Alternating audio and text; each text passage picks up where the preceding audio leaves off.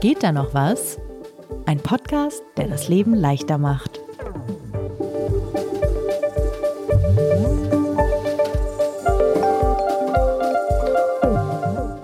Sag mal, Lisa, theoretisches Szenario. Du hast ein Brot und du willst ein paar Scheiben, keine Ahnung, mit Butter und Käse essen und dann stellst du fest, dass da darauf so, so Schimmelflecken sind auf der letzten Kante quasi.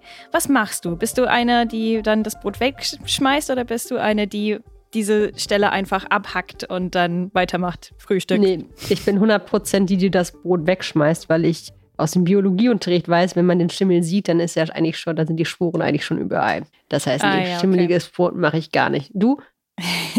du bist auf jeden Fall einen, einen Schritt weiter als ich. Ich habe immer von, also von meinen Großeltern und auch von meinen Eltern quasi gelernt, dass man einfach diese Stelle abschneiden kann und man sollte das, also ich habe mir immer eingebildet, dass es besser ist, weil man das Brot dann nicht wegschmeißt. Also das ist halt, und das ist mein Part gegen Lebensmittelverschwendung. Das ist nämlich der Punkt dieser Folge, es ist ein bisschen anders diese Woche, weil ich bin quasi nicht mit einem Problem gekommen, sondern tatsächlich von einer Inspiration auf dieses Thema gekommen. Und zwar, ich war auf so eine Veranstaltung von ein paar Wochen und das war so eine Community-Veranstaltung und da waren unter anderem die Leute von einem Verein dabei, der heißt äh, Restlos Glücklich. Und das ist so ein Verein, der versucht, Lebensmittelverschwendung zu reduzieren und die Leute darüber so auf, aufzuklären. Und die machen voll coole Dinge wie so Lebensmittelreste einsammeln und damit so Catering zu machen und ganz leckere Dinge vorzubereiten oder halt Rezepte auszudenken für Lebensmittelreste. Genau, und dort haben sie einen Talk gegeben und unter anderem haben sie diese Info gegeben über, also über Brot und dass man halt diese Kante nicht abschneiden soll und so. Ich fand das alles extrem spannend. Ich habe so viel gelernt und ich dachte, ja, es wäre halt cool, die zu einem Interview einzuladen und mehr über dieses Thema zu hören, weil ich glaube, jeder von uns kann da ein bisschen optimieren und wir verschwenden in Deutschland einfach so unfassbar viel Lebensmittel jedes Jahr. Es ist echt krass. Weißt du, wie viele das sind? 18 Millionen Tonnen pro Jahr werden weggeworfen jedes Jahr. Das ist unglaublich. Und es ist nicht nur, ich glaube, man bildet sich sehr häufig ein, dass es alles so Industriesachen sind, aber es ist auch sehr, sehr viel privates Zeug, mhm. was da weggeschmissen wird. Da gibt es Luft nach oben.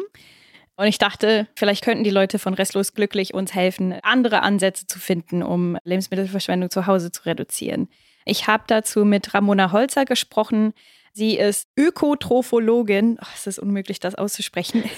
Und erklärst du uns auch noch, was das ist? Also ich dachte, das hätte irgendwas mit Öko, Nachhaltigkeit und so zu tun, aber tatsächlich ist eine Ökotrophologin eine Ernährungswissenschaftlerin. Mhm. Aber das ist so ein ganz deutsches Studium, wo du nicht nur über so Ernährung lernst, sondern auch Lieferkettenherstellung, die sozialen Faktoren, die ökonomischen Faktoren und so. Also es ist ein sehr breites Fach, ein sehr spezielles Fach. Ganz, ganz spannend. Und Ramona ist bei Restlos Glücklich Ernährungscoach und Projektleiterin. Sie leitet so Kiezprojekte in Berlin für den Verein kennt sich natürlich ganz gut aus mit dem Thema. Und bevor wir Ramona zu Wort kommen lassen, sollten wir uns wahrscheinlich kurz vorstellen.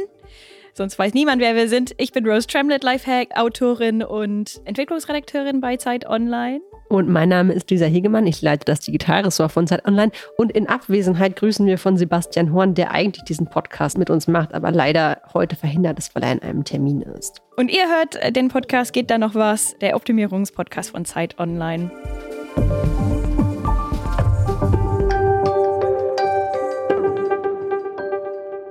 Frage ist, die erste Frage, warum verschwenden wir so viele Lebensmittel in Deutschland? Das ist einfach unverschämt. Wie kommt es dazu? Und ich habe Ramona gefragt, was auch aus ihrem Verständnis die Gründe dafür sind. Also wir haben alle mehr Geld zur Verfügung, also im letzten Jahrhundert, ne, das steigt, wir haben mehr Geld zur Verfügung. Unsere Art und Weise, wie wir uns ernähren, ändert sich ganz doll. Also zum Beispiel haben wir, glaube ich, noch bis zum Anfang der 70er Jahre mehr Brot gegessen als Fleisch und dann hat sich das plötzlich geändert. Wir essen jetzt viel mehr Fleisch als Brot, so wenn man das kilogrammweise betrachtet. Und dann ist es so, dass Lebensmittel an sich sehr günstig geworden sind. Und das ist ja irgendwie so ein Phänomen, wenn etwas günstig ist, wenn es einen geringen Wert hat, sozusagen, dann behandeln wir das auch so. Das heißt, wir, wir schätzen den Wert nicht mehr und werfen es auch leichtfertig weg. Wir machen uns nicht so viele Gedanken darum. Also insofern würde ich schon sagen, die Lebensmittelverschwendung steigt und sie steigt eben auch durch gesetzliche Regelungen. Ne? Also diese verrückten Regelungen, die vielleicht schon alle mal gehört haben, dass die krummen Gurken wegen einer EU-Norm nicht mehr im Supermarkt verkauft werden können. Oder die Einführung des Mindesthaltbarkeitsdatums 1981. Vorher gab es kein Mindesthaltbarkeitsdatum. Na, was hat man denn da gemacht? Ne? So. Und seitdem es das gibt, werden ganz viele Produkte weggeschmissen, weil ein Datum überschritten ist.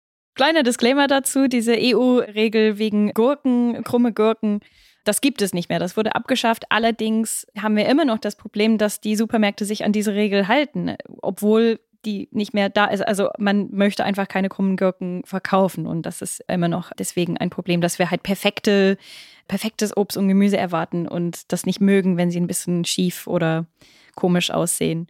Ja, das ist echt so. Also ich meine, das kann ich tatsächlich aus meinem Alltag auch sagen. Es ist wirklich, also mich nervt es irgendwie auch selbst, aber wenn ich eine krumme Kartoffel sehe, dann denke ich, ach, das ist ja anstrengender zu schälen. Ja, und ich meine, das ist halt wirklich, das ist reine Bequemlichkeit. Die Kartoffel schmeckt genauso gut, wenn sie irgendwie ein bisschen krumm gewachsen ist, aber ja, irgendwie bin ich dann doch zu bequem. Genau, also wenn du im Laden bist und die Wahl hast zwischen einem komischen Kartoffel und einem perfekten Kartoffel, was nimmst du denn? Das ist ganz ja. klar. Aber am Ende. am Ende ist es egal. Ja, am Ende ist es egal, aber, aber schließlich ist es einfach eine Gewohnheit und man hat ja immer die Auswahl zwischen halt krumm und perfekt und so. Und deshalb nimmt man immer, naja, was soll's? Man nimmt dann immer den besseren Kartoffel. Bist du denn Typ, dass du bei dem Mindesthaltbarkeitsdatum die Sachen noch isst, auch wenn das abgelaufen ist, oder wirfst du die Sachen weg? Ja, auf jeden Fall. Also wie gesagt, ich bin so groß geworden, dass bei uns Lebensmittelverschwendung immer als ganz schlecht gegolten hat und deshalb, genau, ich mache immer so diesen Geruchstest natürlich und, und gucke, kann man das irgendwie noch verwerten und so.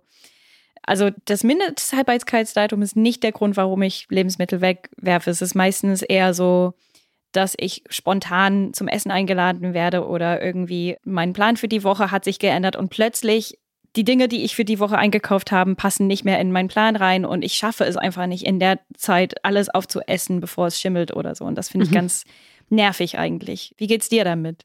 Ähnlich. Also ich bin tatsächlich jemand, ich halte mich schon ans Mindesthaltbarkeitsdatum. Also es kommt sehr darauf an. Bei Nudeln weiß man ja, dass es Quatsch ist, weil die sind halt hart gepresst. Was soll da passieren?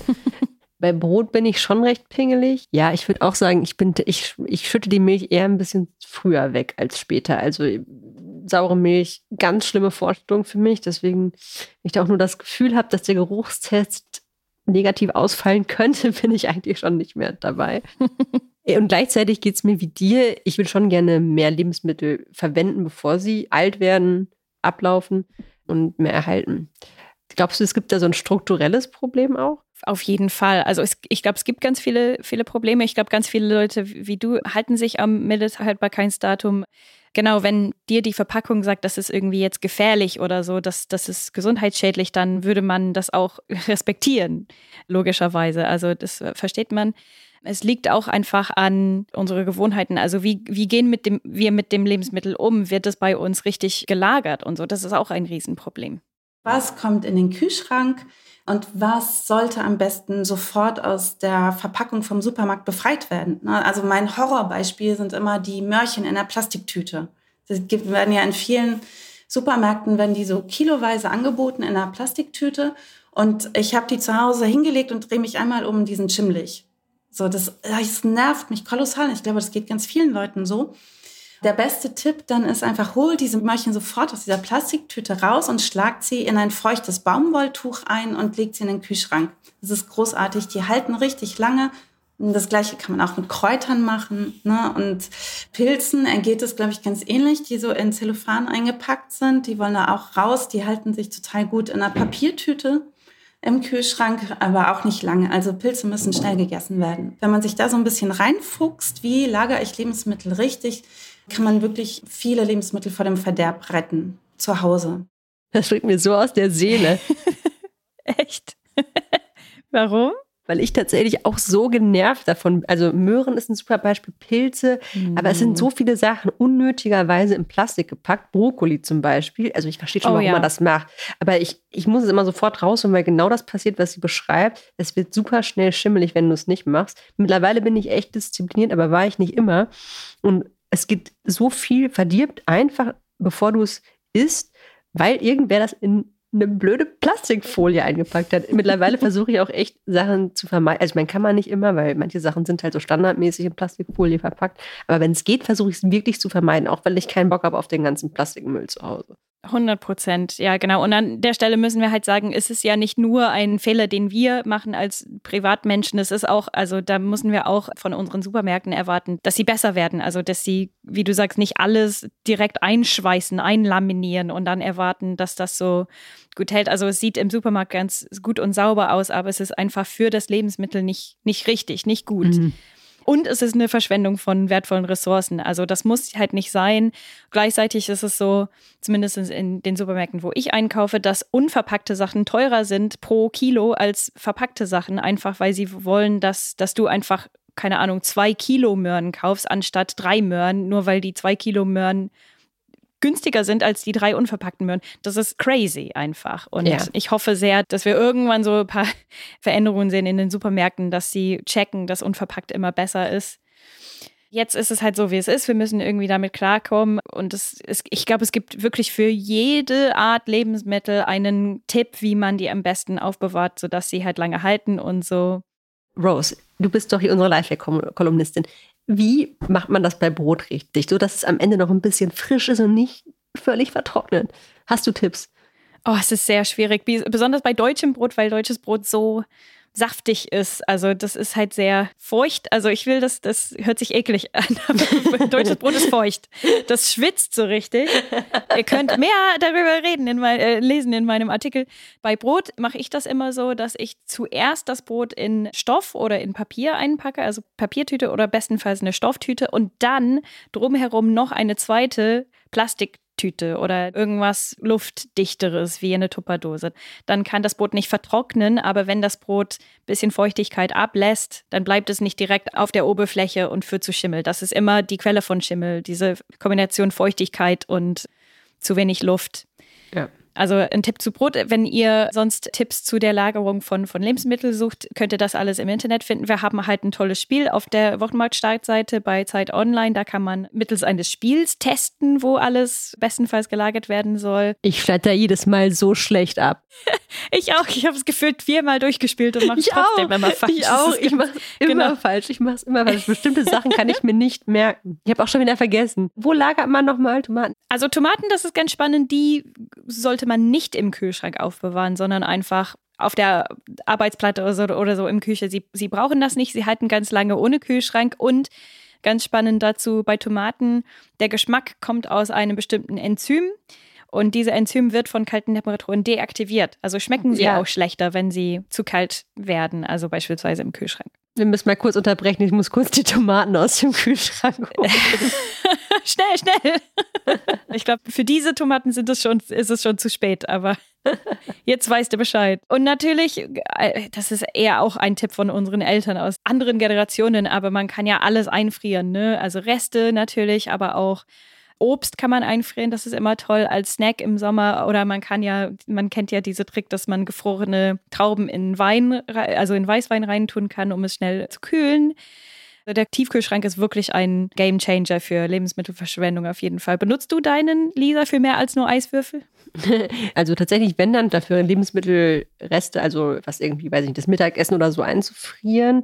Meistens packe ich es aber in den Kühlschrank und versuche es innerhalb von einem Tag zu essen, weil ich auch mittlerweile relativ viel frisch mache und dann esse ich es auch so schnell wie möglich weg. Mich stört das jetzt auch nicht so, zweimal die Nudeln mit derselben Soße hintereinander zu essen. Also, aber an sich muss ich schon sagen, das klingt immer nach so einem altbackenen Tipp, aber je älter ich geworden bin und je mehr ich halt auch die, so genervt davon war, Sachen wegzuschmeißen, desto mehr bin ich halt auch dazu übergegangen, okay, es ist wahrscheinlich nur noch heute gut, dann mache ich es jetzt einmal und friere es halt entweder ein oder bewahre es irgendwie auf, sodass ich es am nächsten Tag essen kann.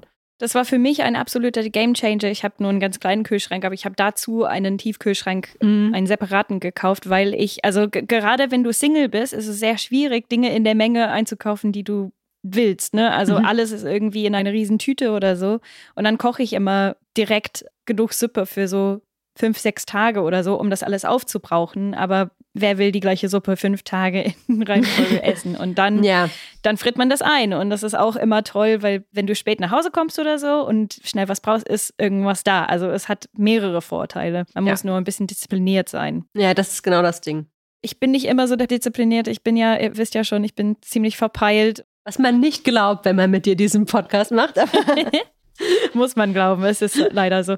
Und bei mir ist es manchmal der Fall, dass ich doch irgendwas Schimmeliges entdecke oder feststelle, dass mein Brot doch ein bisschen zu lang rumgestanden hat und so. Und genau, wie gesagt, an der Stelle würde ich dann immer die Stelle einfach abhacken und weitermachen, weil ich denke, ich soll das nicht wegschmeißen, das ist halt verschwenderisch. Aber wie wir gelernt haben, oder wie du gesagt hast, Lisa, ist das wirklich keine gute Idee.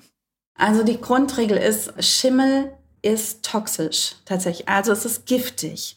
Und es ist so giftig, dass dieses Gift sich auch nicht wegkochen lässt oder weg einfrieren lässt oder sowas. Und es lässt sich auch nicht wegschneiden. Denn wir müssen uns das ein bisschen so vorstellen, das, was wir sehen an dem Lebensmittel, was da irgendwie so grünlich oder weiß ähm, zu wachsen anfängt, das ist nur wie eine Blüte. Und die Wurzeln sind im ganzen Lebensmittel drin verteilt. Und auch schon in diesen Wurzeln sind eben diese Gifte drin, die auf Dauer tatsächlich auch Krebs erregen können. Also mein Professor in Lebensmitteltoxikologie hat immer gesagt, also das ist der perfekte Mord. Wenn du jemanden umbringen möchtest, dann schieb ihm jeden Tag irgendwie ein schimmeliges Stück Brot oder sowas irgendwie unter oder irgendwas anderes schimmeliges. Irgendwann wird er sterben. So und keiner wird es merken, dass du es warst. Ja, der Optimierungspodcast optimiert halt auch mal Mord, ja. Mord, ja, genau. Das ist eine Crossover-Folge mit Verbrechen. Jetzt geht's weiter mit Sabine Rückert. genau, also krass, ne? Also ich wusste, dass man vielleicht Magen-Darm bekommen könnte oder so, aber ich hätte nie gedacht, dass es wirklich krebserregend sein könnte und also für auf Dauer gefährlich sein könnte. Ich hätte das auch nicht gewusst. Ich habe so grob im Kopf gehabt, ja, genau das, was sie sagt. Das, dann haben sich die Spuren schon verteilt, aber dass es so dramatisch ist und auch giftig, das wusste ich nicht. Das ist halt auch ein irgendwie ein wichtiges Learning für mich, dass Lebensmittelverschwendung heißt, nicht nur Sachen richtig aufbewahren und Sachen nicht wegschmeißen, sondern auch Sachen zum richtigen Punkt wegschmeißen. Also wirklich sicher sein, dass das, was du gerade essen möchtest, ungefährlich ist. Und das ist teilweise ein bisschen schwierig. Also beispielsweise, es passiert sehr häufig bei Obst und Gemüse, dass sie einfach beschädigt sind, aber nicht schimmeln. Ne? Also beispielsweise, wenn Äpfel eine braune Stelle haben, dann heißt es nur, dass sie auf den Boden gefallen sind. Und, das, und die, sind, die schimmeln nicht, sondern einfach, das ist einfach so eine Druckstelle und das kann man wirklich ohne Sorgen wegschneiden und den Apfel essen. Es gibt auch andere spannende Sachen, wie beispielsweise, wusstest du, dass Blumenkohl einen Sonnenbrand bekommen kann? Nee, noch nie gehört. Das sollte man googeln. Es gibt so Fotos davon. Und wenn Blumenkohl einen Sonnenbrand hat, sieht es ein bisschen komisch aus, aber es ist auch völlig genießbar. Also das ist wirklich kein Problem. Fand ich auch irgendwie witzig.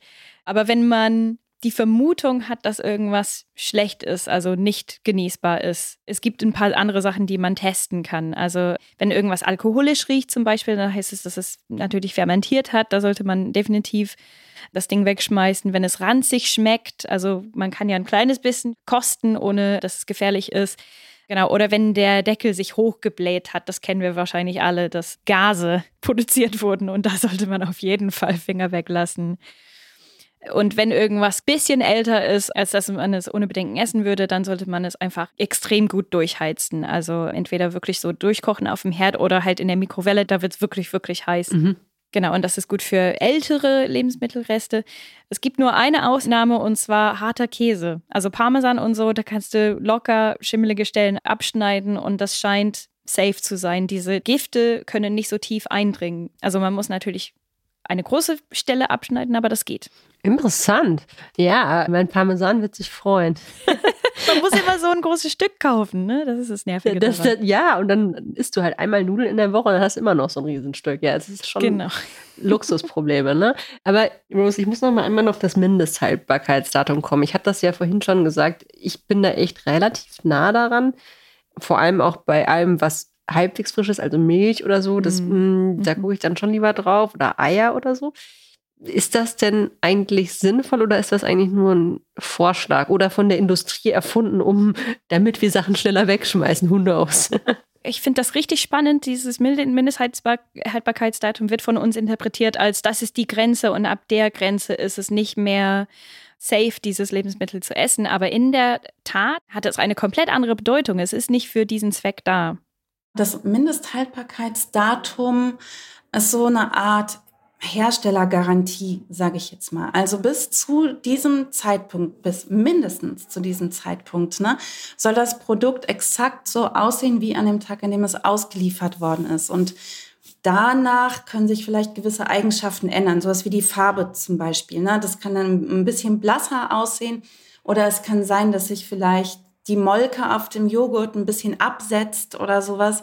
Aber das hat alles keinen Einfluss oder das hat keine Aussage über die Genießbarkeit des Lebensmittels. Und wenn wir wissen wollen, ob das Lebensmittel genießbar ist, dann machen wir das, was wir eben besprochen haben. Ne? Wir gucken, wir riechen, wir schmecken. Aber eine Sache muss ich dazu noch sagen. Es gibt auch ein Verbrauchsdatum. Und das ist ganz, ganz wichtig, dass auf dieses Verbrauchsdatum geachtet wird. Das steht auch als Verbrauchsdatum auf der Packung drauf bei sehr empfindlichen Lebensmitteln, also zum Beispiel Hackfleisch oder Fischprodukte. Da steht dann zu verbrauchen bis. Und wenn dieses Datum überschritten ist, dann bitte esst es auch nicht mehr, weil diese Lebensmittel sind so empfindlich, dass sich wirklich schon eine erhebliche Keimzahl drin gebildet haben kann, die dann auch gesundheitsbeeinträchtigend wirken kann. Okay, ich habe, glaube ich, noch nie vom Verbrauchsdatum gehört oder davon gelesen. ich auch nicht. Was vielleicht auch daran liegt, dass ich Vegetarierin bin und nicht so viele Hackfleisch und Fischprodukte esse und trotzdem ist das natürlich ein wahnsinnig wichtiger Hinweis. Manchmal habe ich das Gefühl, ich bin ein bisschen lebensfremd, aber ich habe das wirklich noch nie gelesen. Es ist natürlich sehr vorteilhaft für die Supermärkte, dass wir denken, das Mindesthaltbarkeitsdatum ist wirklich die Deadline für das Essen, weil dann wird es weggeschmissen und du kommst schneller wieder und kaufst dir mhm alles wieder neu. Und die wollen ja nicht, dass wir diese Dinge einfach aufessen letztendlich. Aber wie Ramona sagte, das ist nur eine Garantie, dass es noch perfekt aussieht. Aber ab mhm. dem Punkt kannst du, kannst du trotzdem weiterhin gucken, riecht es okay, schmeckt es okay, ist da eine gelbe oder grüne Kruste dran. also wenn nicht, ist es auch völlig in Ordnung, das zu essen. Und ich finde es krass, dass dieses Messaging uns nicht erreicht hat. Jedenfalls ist es auch so, dass die meisten Supermärkte auch nichts verkaufen, was wo das Mindesthaltbarkeitsdatum abgelaufen ist, überschritten wurde. Manchmal kannst du Sachen am Tag der, des Ablaufs kaufen oder so. Aber das gibt auch den Eindruck, dass, dass sowas gefährlich wäre. Mhm. Gleichzeitig gibt es mittlerweile so ein paar coole Pop-up-Geschäfte oder neue Geschäftskonzepte, die tatsächlich sowas verkaufen. Also Dinge, wo das Mindesthaltbarkeitsdatum abgelaufen ist, aber das Zeug noch sicher ist oder wo es kurz davor steht und ansonsten weggeschmissen werden würde beispielsweise den Laden Surplus oder der Online-Shop Veggie Specials, da verkaufen sie auch krumme Gurken und so. Okay, aber was mache ich, wenn ich jetzt doch was im Kühlschrank habe und es wird wahrscheinlich nicht mehr genießbar sein. Ich habe es nicht schnell genug aufgegessen, ich kann es nicht einfrieren, ich schaffe es aber auch nicht heute zu essen, weil ich mit dir zum Essen verabredet bin. Salat zum Beispiel. Was mache ich dann? Das ist eine tolle Frage und vor allem toll, weil die Antwort darauf so so viele neue Ideen aufgeworfen hat, die mir nie eingefallen wären. Einige Sachen kann man natürlich einfrieren. Also Dinge, die man ein nicht einfrieren kann, kann man zuerst umwandeln und dann einfrieren. Also beispielsweise Restlos Glücklich hat Rezepte für Sachen wie Salatpesto. Dann kannst du halt Pesto aus Salat machen und dann kannst du den Pesto einfrieren und dann hast du immer was für deine Nudeln, die uh. nie ablaufen, aber das ist schon cool, ne? Oder man könnte, wenn man Eier hat beispielsweise, könnte man halt einen Kuchen backen und das ist übrigens mein Standardding. Oder Waffeln. Waffeln kann man gut einfrieren. Waffeln sind auch super. Waffeln muss man sowieso ja, und du bringst nie diese Küchen rein in, in die Redaktion. Das ist okay. Bin ein bisschen beleidigt. Genau. Ich kaufe nicht wenn, so häufig Eier. next time, Rose. Next time, nicht wenn ich Sebastian. Backe, Okay, okay, bin gespannt. Genau, ansonsten gibt es die Möglichkeit, also wenn du wirklich das nicht schaffst, dieses Essen zu essen oder so, kannst du Foodsharer werden. Es gibt natürlich Food Sharing, das ist auch eine Organisation. Guckt mal auf die Internetseite, das ist total toll, wenn man da aktiv werden möchte. Da kann man auch Lebensmittel in Supermärkten retten. Aber das müsst ihr jetzt alles nicht machen. Ne? Also ihr könnt auch einfach euren Nachbarn Essen vorbeibringen. Ihr könnt irgendwie einen Aushang machen, wenn ihr in einem Mehrparteienhaus wohnt. Es gibt Verteilerkühlschränke in Städten. Gibt es ganz oft. Da kann man Lebensmittel hinbringen, wenn ihr wisst, ihr fahrt im Urlaub oder sowas oder ihr habt viel zu viel eingekauft und eure Freunde sind nicht zur Party gekommen, dann bringt ihr das in diesen Kühlschrank und dann freuen sich andere Leute, die können das nämlich dann bedingungslos abholen. Also es ist egal, ob du arm oder reich oder hungrig oder satt solltest du nicht sein, aber wie auch immer. Ne, du darfst dir das mitnehmen. Du wirst nicht gefragt, ob du das denn jetzt wirklich brauchst oder sowas. Und das kannst du machen. Und wenn es keinen Kühlschrank gibt und du sonst nicht bei Foodsharing aktiv bist und nicht im Mehrparteienhaus wohnst, dann gibt es auch noch die Möglichkeit, dass du in so WhatsApp-Gruppen oder andere Messenger-Dienste in Gruppen zu posten und meistens klingelt dann spätestens eine Stunde später jemand an der Tür und holt das Essen ab. Wow. Mein Problem ist damit immer, ich, man muss so aktiv sein. Aber es ist natürlich eigentlich jetzt nicht so viel Aufwand dafür, dass man halt am Ende was, was ja echt noch okay ist, dann auch weitergibt. Ja, genau. Also klar, das, Le das Lebensmittel wird nicht aus dem Fenster fliegen und zu jemandem wandern. Schade, das braucht aber schade. ja, ja, jemand muss das, jemand muss dieses Startup gründen, das das irgendwie ermöglicht. Aber bis dahin ich finde das eigentlich eine total schöne Idee, einfach eine WhatsApp-Gruppe zu gründen oder so und zu sagen, ey Leute, ich fahre jetzt in den Urlaub und habe irgendwie Obst und Gemüse abzugeben oder so. Da gibt es bestimmt immer jemanden, der das gebrauchen könnte. Und diese Kühlschränke finde ich halt ganz cool. Also das war Noch halt nie davon gehört. Ja. Genau, ich auch nicht. Um das ganz klar zu machen, das sind Fairteile-Kühlschränke, also F AIR-Teiler. Und es gibt im Internet Webseiten, die dir sagen, wo die Fairteile-Kühlschränke in deiner Stadt sind. Für Berlin werden sie aufgelistet oder auf foodsharing.de. Genau, und dann kannst du einfach Sachen reinschmeißen. Also vielleicht ist das für dich noch besser, Lisa, weil du einfach auf dem Weg zur Bibliothek oder so einfach deine Reste da reinschmeißen kannst. Und ja, und dann kann jemand sich einfach bedienen. Ja, sowas mag ich. Keine soziale Interaktion, bitte. ja, same, same, same. Ich möchte Lebensmittelverschwendung vermeiden, aber ich bin auch komplett isoliert. Mein Problem ist, mir ist das immer peinlich dann, weißt du, ich, ich schäme mich dann dafür, dass das schon ab, mhm. dass das, das jetzt abläuft. Und ich glaube, das wäre mein Hauptproblem, dass ich irgendwie denken würde, ich biete hier jemandem was gar nicht mehr so Gutes an, obwohl das Quatsch ist, weil es ja noch gut ist. Also ein bisschen muss ich, glaube ich, auch einfach an meiner Mentalität arbeiten, dass man sich nicht schämen muss, wenn man was hat, was noch voll gut ist und was wir anders ja vielleicht auch gerade braucht. Man kennt das doch selbst, dass man irgendwie anfängt zu kochen und denkt, ah, jetzt hätte ich eigentlich, weiß ich nicht, einen Becher Sahne gebraucht. Ja, gut, jetzt laufe ich nicht nochmal in den Supermarkt und wenn dann Rose mir in ihrer WhatsApp-Gruppe schreibt, hey, ich fahre morgen in Urlaub, ich habe hier irgendwie noch einen Becher Sahne, der, der wird schlecht. Bestes Match. Aber ich komme nicht auf die Idee, dass es umgekehrt auch so sein könnte. Vielleicht testest du es erstmal und guckst und dann kannst du berichten, ob es, also gucke. wie sehr so, du, du dich geschämt hast. Aber was ich mich doch frage, ist, das sind ja so kleine Lösungen für irgendwie ein sehr großes und systematisches Problem. Also selbst wenn wir beiden jetzt anfangen, irgendwie unsere WhatsApp-Gruppe zu gründen, bleibt da nicht trotzdem irgendwie immer noch das Problem, dass das Bewusstsein einfach dafür fehlt, ganz grundsätzlich, dass man vielleicht darauf achten sollte, was man kauft, wann man das kauft, was man damit macht, wenn man es nicht mehr schafft, das zu essen. Also wie geht man das systematische Problem an, ist, glaube ich, meine Frage. Ja, ich glaube, das ist eine, eine ganz, ganz große Frage. Immer bei solchen Problemen fühlt man sich immer ein bisschen machtlos, weil die einfach so riesig sind. Und auch wenn man Sach Supermärkte boykottieren würde oder so, würde es wahrscheinlich keinen Impact haben an sich. Ramona und Restlos Glücklich, sie sind doch Experten drin. Ich habe sie gefragt, was man machen könnte. Also das ist auch eine total spannende Frage, weil die ja wahnsinnig weitreichend ist, weil der Lebensmitteleinzelhandel eine ganz, ganz wichtige Rolle spielt beim Thema Lebensmittelverschwendung, weil das, die verkaufen das ja nicht nur, sondern die bestellen das ja auch. Ne? Also was der Lebensmitteleinzelhandel in den Regalen haben will, bestimmt der Lebensmitteleinzelhandel. Was gibt es da für Möglichkeiten? Ihr könnt mit uns demonstrieren gehen. Immer im Januar ist die Wärme satt Demonstration und sagen, dass da was getan werden muss. Auch, dass es gesetzlich verpflichtende Vorschriften gibt, weil daran habert es in Deutschland. Es gibt ganz viele freiwillige Dinge, die man tun kann, aber es ist alles nicht verpflichtend für den Lebensmitteleinzelhandel. Und was ihr auch machen könnt, wenn ihr im Supermarkt einkauft, na, dann gebt ein Zeichen, kauft die zu kleinen Äpfel, die zu kleinen roten Beeten, kauft die krumme Möhre und kauft auch die Single-Banane. Das ist ein ganz großes Drama. Ganz viele Single-Bananen sind ganz alleine in dem Karton und keiner will sie mal kaufen, weil alle nur fünf am Bund kaufen wollen.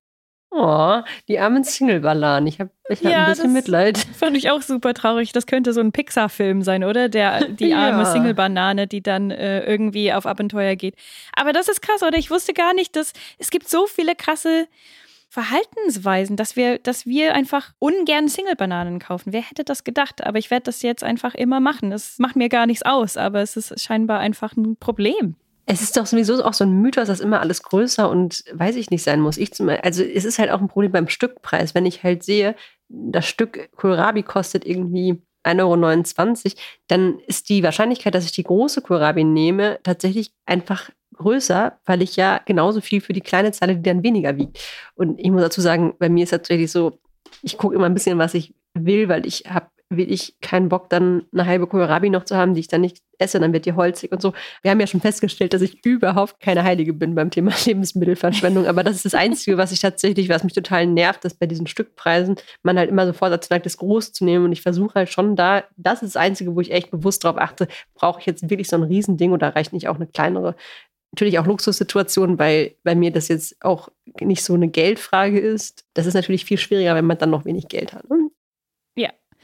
Also wenn man wenig Geld hat, ist es sowieso, also da kauft man wahrscheinlich den größeren Kohlrabi, aber guckt auch, dass man das ganze Ding benutzt, weil es ja, ja. also es macht ja nur Und dann Sinn, ist ja wenn wieder du okay, die ganze genau. Portion aufbrauchst, ne? Aber genau. wenn du, wenn du irgendwas Größeres holst, nur weil es halt irgendwie optisch dir besser gefällt, irgendwas Größeres für dein äh, Geld zu bekommen und es, du es am Ende wegschmeißt, dann hast du wirklich nichts davon.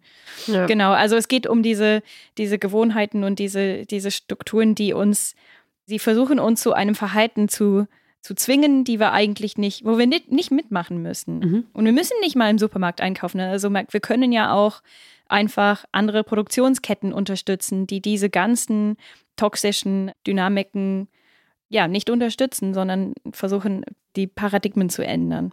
Da kann man zum Beispiel schiefe und krumme Lebensmittel übers Internet bestellen. Die kommen gar nicht erst in den Einzelhandel, sondern die werden direkt dann von den Bäuerinnen und Bauern gekauft. Das sind Produkte, die sie selber nicht mehr an den Lebensmitteleinzelhandel verkaufen können, weil sie eben zu groß und zu klein sind, weil die Saison gerade abgelaufen ist, aber irgendwie dummerweise dieses Jahr doch die Kürbisse irgendwie ein bisschen früher oder ein bisschen später wachsen. So, aber nein, nein, wir haben ganz klare Saisonvorstellungen im Lebensmitteleinzelhandel. Ne? Die Kürbisse sind dann und dann im Regal und nicht dann und dann. Sowas in der Art. Ne? Das könnt ihr machen. Ihr könnt auch direkt bei einem äh, Bauern, bei einer Bäuerin kaufen über so eine solidarische Landwirtschaft. Könnt ihr euch beteiligen. Das ist so lustig. Ich kenne das aus meinem eigenen Leben, dass ich, ich war Teil eines Gemeinschaftsgartens in England und da, dazu gab es so einen Bauernhof, wo sie versucht haben, Lebensmittel zu, anzubauen und zu verkaufen.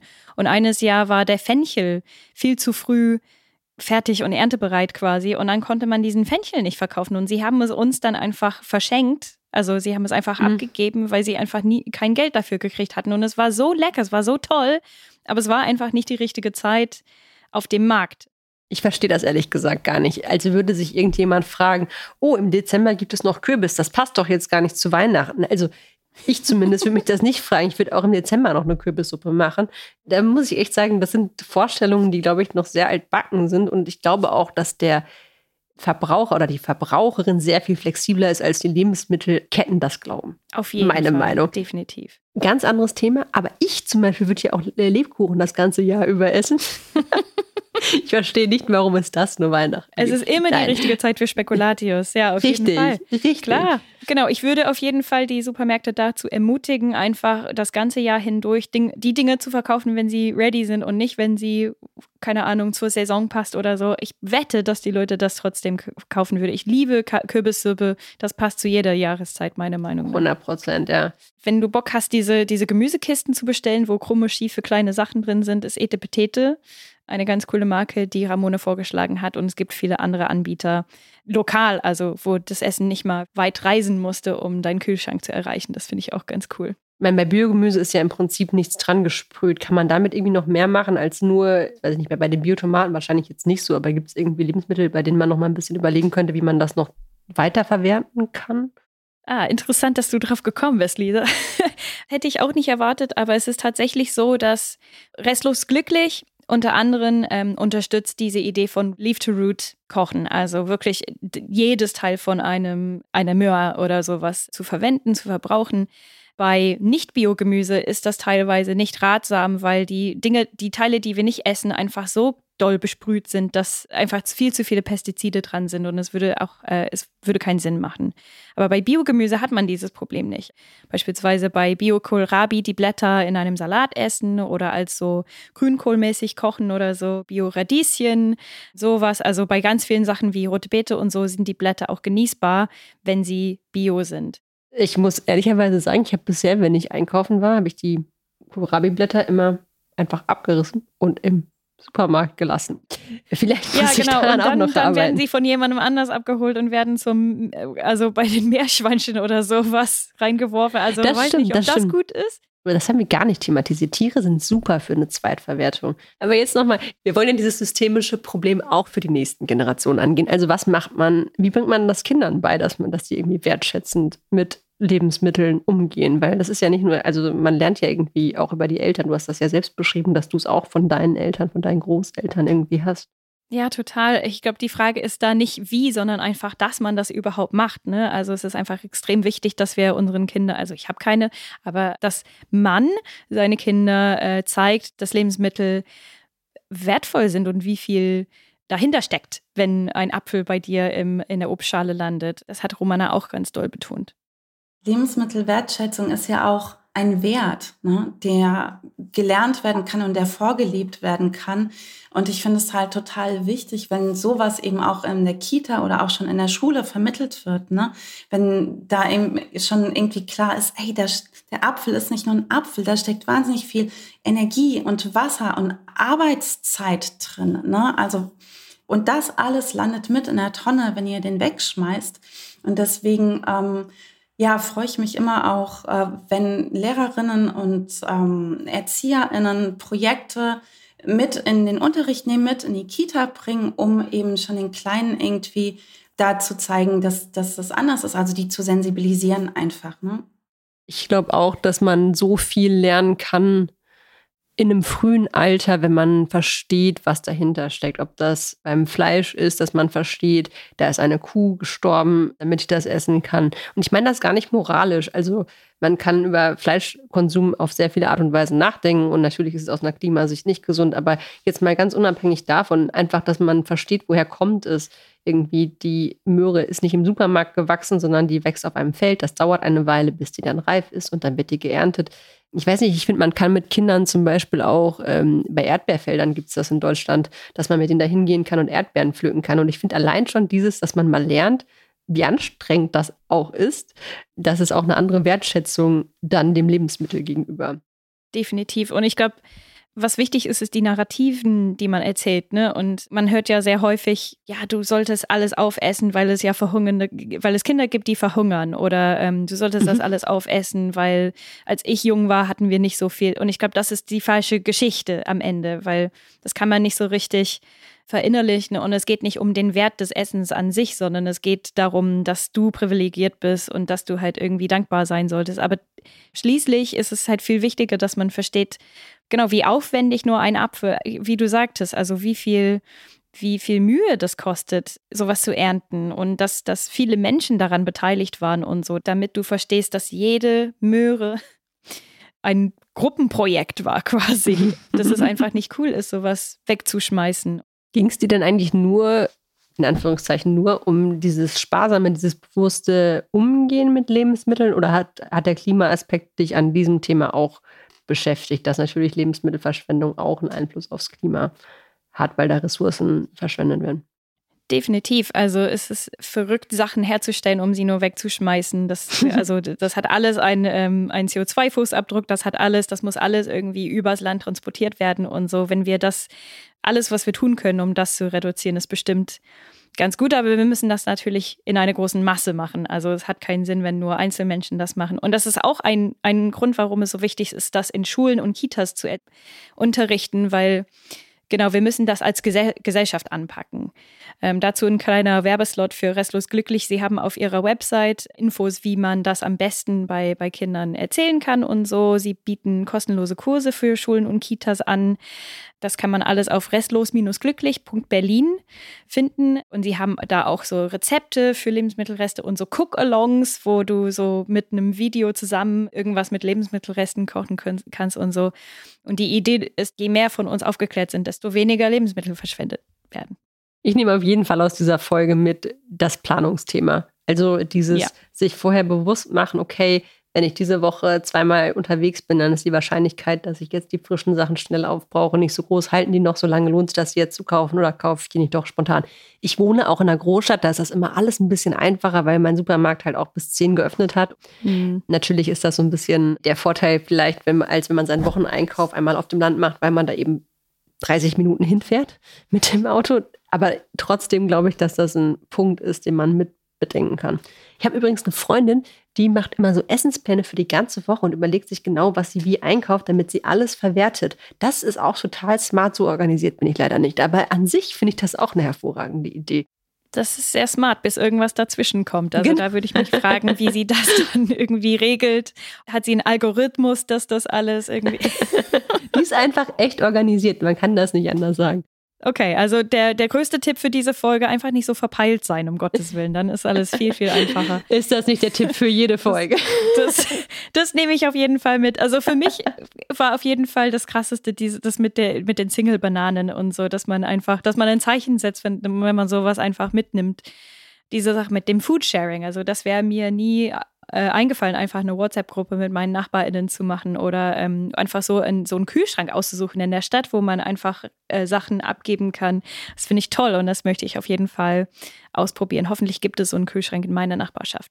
Ich gucke auch gleich als erstes. Und wenn ihr Tipps habt, liebe Zuhörerinnen und Zuhörer, schreibt uns an geht da noch was zeit.de. Ich glaube, das ist ein Thema, das vielleicht auch viele von euch bewegt. Wir würden uns jedenfalls freuen, wenn ihr noch Tipps habt, die wir jetzt noch nicht äh, genannt haben und werden die dann in den nächsten Folgen mal mit den anderen hier teilen. Schön, dass ihr dabei wart. Ja, mega. Danke fürs Zuhören. Bis bald. Ciao. Geht da noch was? Ist ein Podcast von Zeit Online, produziert von Pool Artists.